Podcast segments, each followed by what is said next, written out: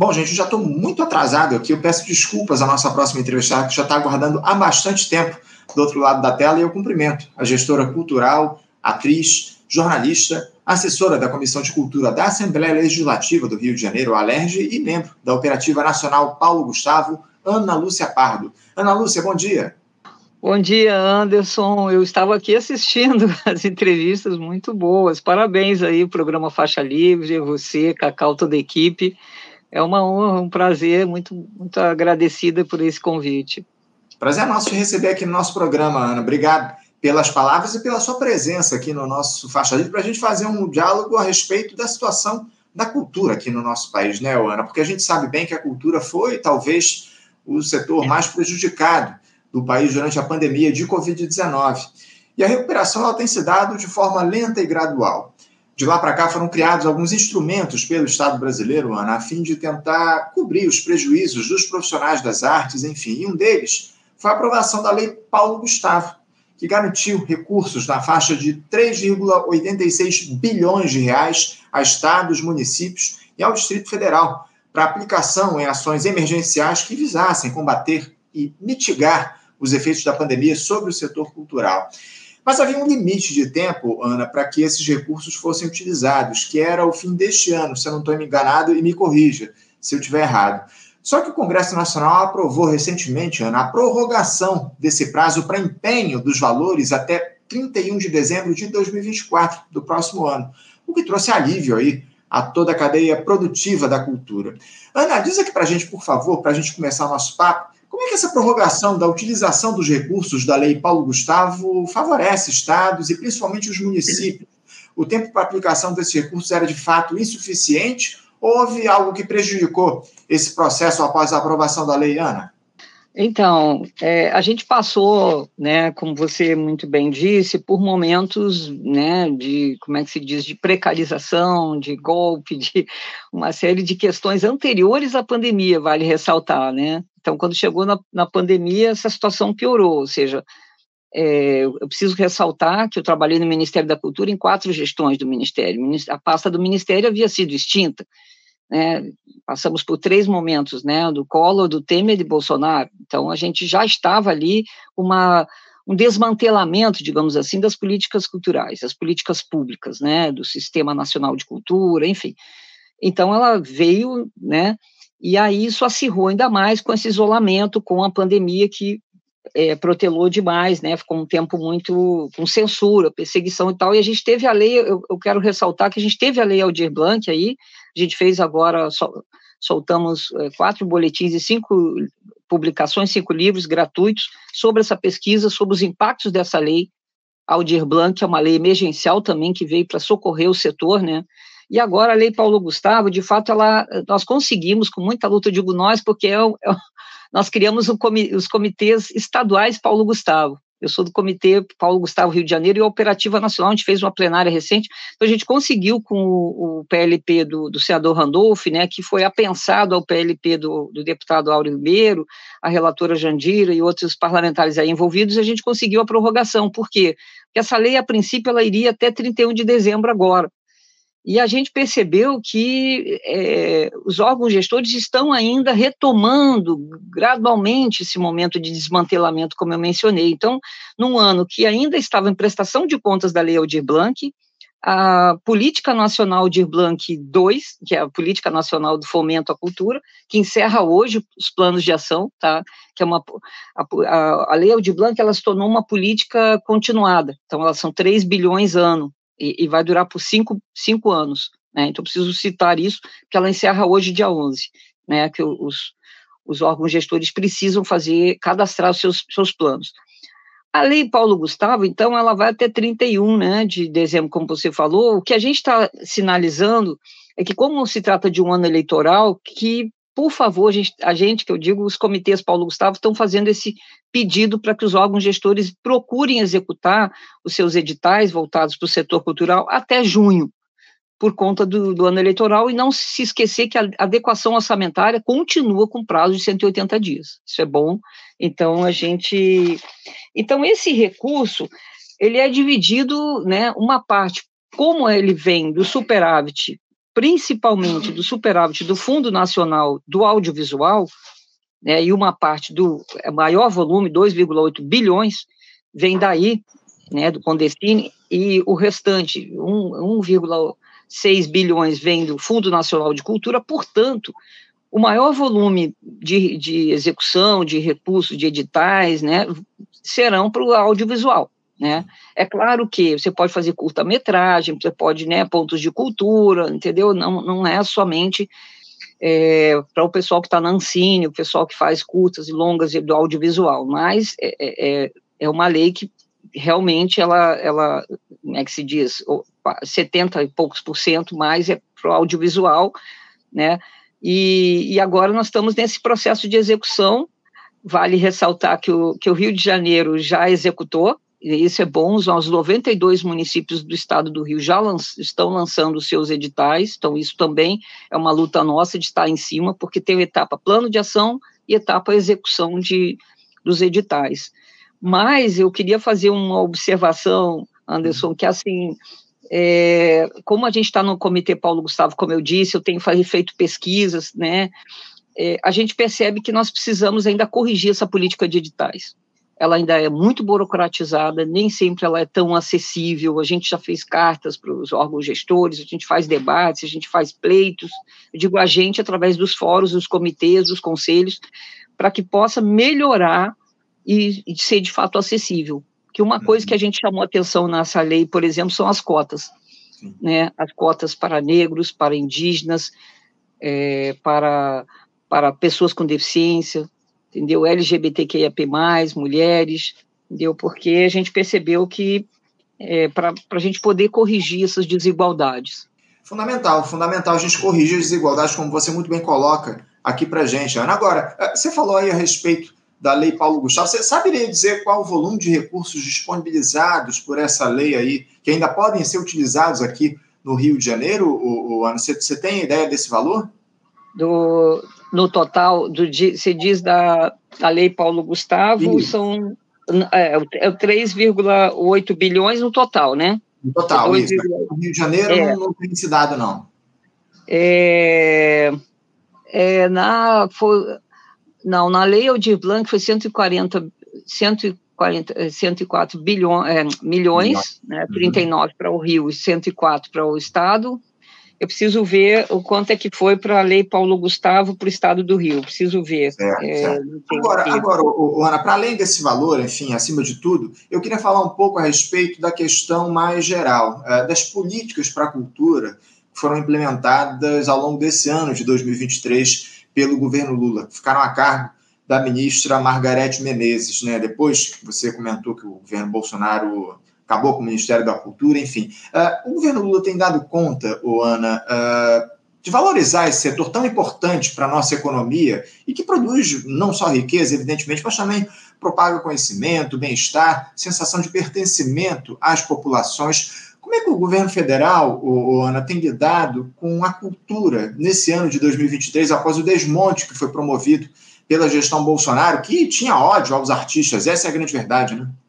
É, eu, eu acho que como eu estava vendo a entrevista é, com o Beluso agora, por último, né, eu acho que é lento e gradual ainda, essa, esse retorno, ele não é de imediato, assim, né, então, uma das coisas que nós estamos retomando, eu diria que, é, que eu, é a política que eu, como é que se diz, eu trabalhei ali na gestão do, do Lula, do, do ministro Gilberto Gil, né, e e que para mim foi um diferencial dos quatro gestões que trabalhei e as posteriores que acompanhei, pesquisei. É, por quê? Porque assim como a, o setor de saúde tem como diferencial o SUS, Sistema Único de Saúde, isso foi um referencial para nós, cultura. Por quê? Porque o nosso setor, Anderson, é um setor informal. Se você me perguntar qual é a maior fragilidade nossa, é essa. É um setor que, ao mesmo tempo que por exemplo, eu, Ana Lúcia, eu venho do teatro, eu sou atriz. Aí eu tenho pós-doutorado, doutorado e mestrado na UERJ, em políticas públicas, fiz o pós-doutorado, estava dando aula na UF, esses cinco últimos anos agora, como pós-doutora. Estou nesse momento na LEG, na Comissão de Cultura, que ótimo, mas assim, se você me perguntar, Ana, você tem uma instituição, você tem um, uma, uma formalidade com direitos trabalhistas, previdenciários, tributários. Não. E assim como eu, a maioria de nós. E aí está. Então, eu acabei de, de lançar um, novo artigo sobre os, os artistas de circo e artistas de rua, que, no meu entender, com as pesquisas que fizemos sobre a implementação dessa lei emergencial, foram muito fragilizados. As lonas, o circo de lona, principalmente, foram recolhidas, os artistas que ficam no semáforo, no trem, entendeu? É, é, passando o chapéu, recolher o chapéu e tal. Então, tem uma política chamada Sistema Nacional de Cultura, que é muito parecida com o Sistema Único de Saúde, que foi implementada na, na época da gestão de Gilberto Gil, e eu acompanhei, é, tentando construir essa política no estado do Rio, nos 92 municípios, só que a gente viu um desmantelamento dessa política. Agora nós estamos tentando uma retomada. Então, eu já queria até fazer um convite, a gente, é, porque essa política ela pressupõe repensar o órgão gestor, fortalecer o órgão gestor. Nós precisamos de concursos públicos, por exemplo, quando eu estou falando de um setor informal, extremamente qualificado, preparado, profissionalizado, porém sem trabalho, sem trabalho fixo, sem oportunidade, dependendo de, de contrato, de convite, de, de coisas sem nenhum sem nenhuma formalidade, entendeu? os técnicos que ficam nos bastidores trabalhando, que ficam invisibilizados, entende? É, os nossos povos indígenas, quilombolas, ciganos, é, ribeirinhos, né, essas, essas populações, essas culturas do Congo, do Jongo, do Marcatu, que são tão potentes, no entanto, se você for ver, é, eles não conseguem nem entrar nos editais, tá? Não conseguem não tem CNPJ, às vezes não sabe elaborar uma pressão de conta, é muito burocrático, ou seja, você está deixando de fora, você acha que está que tá contemplando, que está acessando, que está incluindo e não está. Então, essa, para mim, é uma fragilidade. Aí, essa política, ela, ela, ela se constitui de o, o órgão gestor, orçamento, coisa que é muito frágil na nossa área, é uma das áreas com menor recurso, tá? vale ressaltar, já era na época com o Gil, a gente tentava ali na PEC 150 aumentar o recurso tal, aumentamos muito pouco. É, as conferências, nesse momento nós estamos em processo de conferência, eu quero fazer convites, os planos de cultura, né, e o sistema de indicadores, os cadastros, quem somos, o que fazemos, a gente não tem, às vezes, esses cadastros, entende, do setor, que é que a gente chama de sistema de indicadores e informações, que na época a gente fez uma parceria com o IBGE para fazer esses, porque a apicultura não tinha esses cadastramentos, esses mapeamentos. Então, a gente está tendo, queria fazer um convite, porque está ocorrendo nesse momento, eu sou da comissão organizadora da conferência, a quinta Conferência Estadual de Cultura do Estado do Rio. Então, nós fizemos a abertura semana passada. Amanhã, às 19 horas, nós vamos ter uma discussão sobre esses sistemas municipais, estadual, nacional de cultura, é, na quarta-feira, as políticas dos sistemas municipais, vamos discutir orçamento, os trabalhadores da cultura, e na quarta-feira, economia da cultura, e na quarta-feira, discutir esses, esses cadastramentos, mapeamentos. É, por que isso? E, e, tudo isso culminando para a, a, a Conferência Nacional de Cultura, início de março, em Brasília aí é o Ministério da Cultura. Portanto, por quê? Porque é um pacto, é um pacto federativo entre os entes federados porque um Brasil dessa enormidade, com, com 27 estados, com mais de 5, 5 mil municípios, né, um, com essas proporções territoriais, continentais, é, vale ressaltar, Anderson, eu gosto de dizer que o maior paradoxo é que no momento de pandemia, de corte de recursos, de perseguição, a gente se juntou ainda que online para uhum. ir para ocupar o parlamento e conseguir essas leis emergenciais, como a Lei Aldir Blanc, como a Lei Paulo Gustavo, como agora a Lei Aldir Blanc II, PNAB, e, e essa retomada, portanto, é uma retomada fundamental para a gente, para a gente rever que políticas são essas que nós, que foram desinstitucionalizadas e que nós precisamos recuperar. Sim. Como que a gente, eu acho que a gente está precisando abraçar o nosso povo, sabe? Uma política mais solidária, comunitária, Sim. sabe? É, Ô, Ana, você, você disse algo que me chamou muito a atenção. Desculpa até eu te interromper. Você falou a respeito dessa essa história da formalização dos profissionais da cultura, mas isso é, não vem de agora, evidentemente. Né? Isso essa, é necessária a adoção de políticas públicas justamente que se deem nesse sentido, de formalizar esses profissionais. Eu acho que isso nunca houve de fato aqui no país. Houve, Ana? Então, nós tivemos na gestão de Gilberto Gil a gente tinha o Fórum das Artes, nós criamos um Fórum das Artes para discutir isso, então criamos GT, tal, e a gente, e o Ministério da Cultura naquele momento, Gilberto Gil abraçou essa causa e a gente criou na época o Cultura Prev, para tentar oferecer, e ele me chamou para o Ministério, naquele, foi aí que eu entrei no Ministério, né, em 2003, é, para uma intenção de, de proporcionar uma previdência para os artistas, porque não tem, né, e aí o Cultura Prévia era isso, né? Era uma intenção. Só que se você me perguntar, nas gestões seguintes, isso continua? Não. Entende? Então, nós não temos, portanto, até hoje, essa previdência. Então, você vê, é, aqui temos a Casa dos Artistas, aqui no Rio ainda, que você vê vários artistas renomados, tá? Que vão parar lá. E que tiveram momentos na televisão, não sei o quê, mas que você envelhece, já tem isso.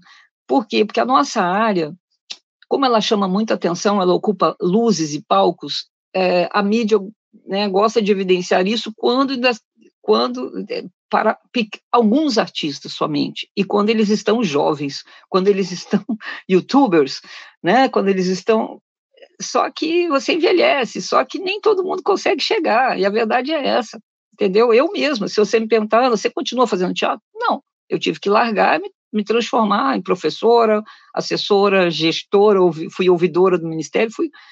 Mas eu, se você me perguntar, eu estou no palco? Não, eu não estou atuando. Eu estou plateia, estou assistindo, eu curto, eu escrevo, eu pesquiso, mas a gente tem que estar tá se reinventando, porque é, é uma fragilidade. Então, eu acho que essa é uma questão para a gente pensar os direitos, para além da política dos editais, que ela é extremamente excludente, concentrada, às vezes, em determinados grupos, pessoas, áreas e territórios e projetos.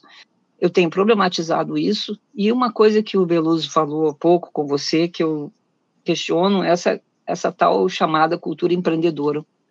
É, é, é um autoempresariamento de si, mas é uma autoexploração de si, uhum. no meu entender. Eu problematizo isso num artigo que eu entrevistei vários artistas de diferentes áreas e que eu problematizo que empreendedorismo é esse, né?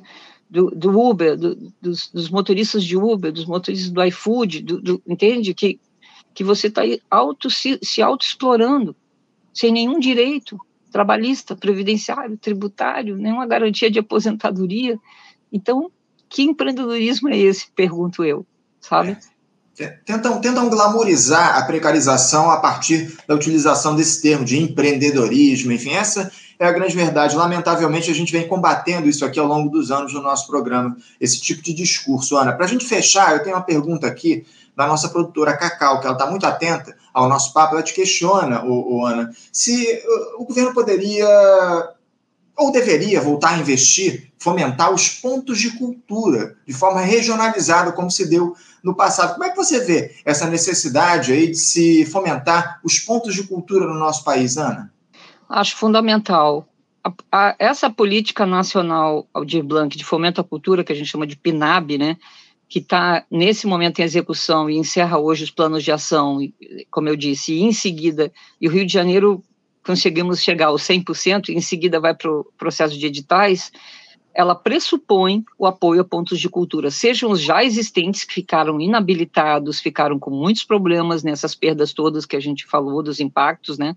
Como também no, vai abrir para novos pontos de cultura no próximo ano 2024, que acho fundamental, porque a minha, minha, minha dissertação de mestrado é sobre os pontos de cultura, em que eu, problema, eu, eu né, em que medida esses pontos conseguem se manter de baixo para cima, como, como é chamado, né, de, essa cultura de baixo para cima, essa cultura inclusiva, cidadã. Então, é fundamental, sim. Eu queria aproveitar, porque eu sei que você, no programa, está desafiando nós a falar dos desafios pela frente, Anderson, a dizer para você que cada vez mais eu acho que a nossa cultura não pode estar centrada somente em nós. É nós, trabalhadores, trabalhadoras da cultura, o que, claro, a gente precisa da sobrevivência, sem dúvida alguma. Mas essa cultura capitalista, que também você problematizou com o Beluso, ela nos coloca em, em eterna disputa, competitividade entre nós, um mundo individual, né, individualizado. então, é, a gente precisa combater, uma, tem que ser uma cultura que combata essa crise climática, esse garimpo ilegal, essa extração de madeira. Eu, tra eu, trabalhei na FUNAI no Amazonas, eu fiquei 20 anos no Amazonas, então eu trabalhei com questão indígena. Então, a invasão das terras, que piorou, das terras indígenas, exploração das florestas, o marco temporal, não, né? Toda essa questão, preservar os povos, planetas, terras, biomas, biodiversidade, tudo isso é cultura.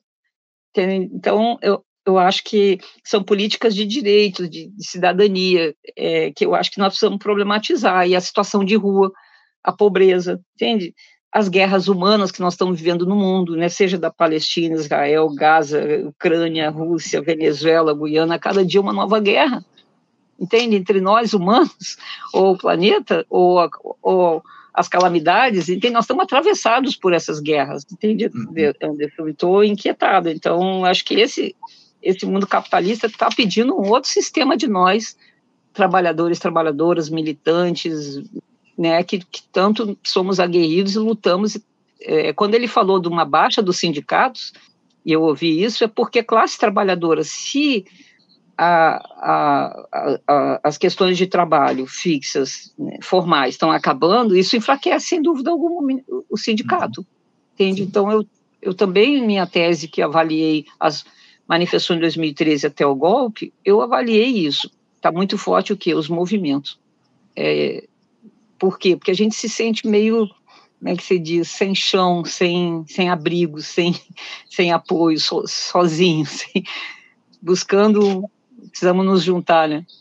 Precisamos, precisamos de unidade acima de tudo, Ana. Você traz uma questão fundamental, porque esse modelo de exploração capitalista de sociedade está absolutamente esgotado em todo mundo. A gente precisa lutar por um novo modelo de sociedade, acima de tudo, a unidade da classe trabalhadora é primordial para que a gente consiga avançar nesse sentido. São questões que a gente bate aqui na tecla já há quase três décadas, estamos há 29 anos não trazendo essas questões, esses desafios que estão lançados, a gente construir um novo modelo de sociedade que coloque, acima de tudo, as pessoas no topo das prioridades. Não é o que a gente tem visto aqui no nosso país, no mundo inteiro ao longo dessas últimas décadas, lamentavelmente. Ana, eu quero agradecer demais a tua entrevista aqui com a gente no Faixa Livre. Muito obrigado por você se dispor a fazer esse diálogo. Eu tenho certeza que a gente precisa continuar essa discussão ao longo do próximo ano, falar mais sobre cultura, ainda mais nesse momento grave que a gente atravessa, momento social, acima de tudo. Então, eu já deixo aqui o, o convite para que a gente retome esse diálogo no ano que vem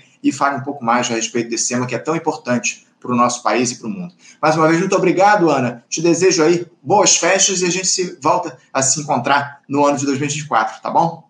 Muito obrigada, querido. Parabéns pelo Faixa Livre, você, Cacau, toda a equipe. Programas como esse são fundamentais para a gente fazer essas transformações de uma nova sociedade, novo mundo, condições de trabalho, direitos, cidadania.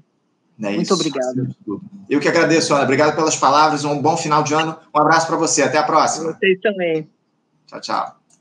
Conversamos aqui com Ana Lúcia Pardo. Ana Lúcia, que é gestora cultural, atriz, jornalista, assessora da Comissão de Cultura da Assembleia Legislativa do Rio de Janeiro, Alerj, e também membro da Operativa Nacional Paulo Gustavo, fazendo aí um panorama do que é a cultura, do, de como está a cultura aqui no nosso país, falou sobre os recursos da Lei Paulo Gustavo, enfim, um, um diálogo aberto e um diálogo muito sincero da Ana a respeito dos dramas que estão colocados para a nossa sociedade, acima de tudo. Acho que essa é a grande questão. Quando a gente fala de cultura, a gente fala de sociedade, fala de cidadania, e a Ana trouxe bem esse papo aqui para a gente no nosso programa. Gente, vamos encerrando a edição desta segunda-feira do Faixa Livre. Quero agradecer demais a presença de todos vocês aqui nessa última semana de Faixa Livre em 2023 e amanhã estaremos de volta com mais uma edição aqui a partir das 8 da manhã. Só lembra que é importante vocês curtirem aqui a nossa live, compartilhem o nosso conteúdo, enfim, comentem aqui na, na nossa, no nosso chat. Isso é muito importante para que Faixa Livre chegue a mais pessoas nesse projeto de construção coletiva que é o nosso programa. Desejo a todos uma ótima segunda-feira. Deixo meu abraço. Até amanhã, às 8. Você, ouvinte do Faixa Livre, pode ajudar a mantê-lo no ar. Faça sua contribuição diretamente na conta do Banco Itaú. Agência 6157. Conta corrente 99360, dígito 8.